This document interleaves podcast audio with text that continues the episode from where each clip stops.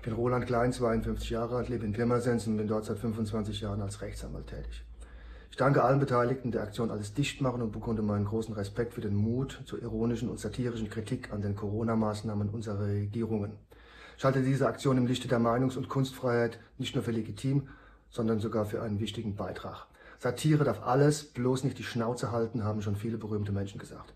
Ich persönlich halte die Corona-Maßnahmen unserer Regierung überwiegend für unverhältnismäßig ungeeignet und nicht erforderlich.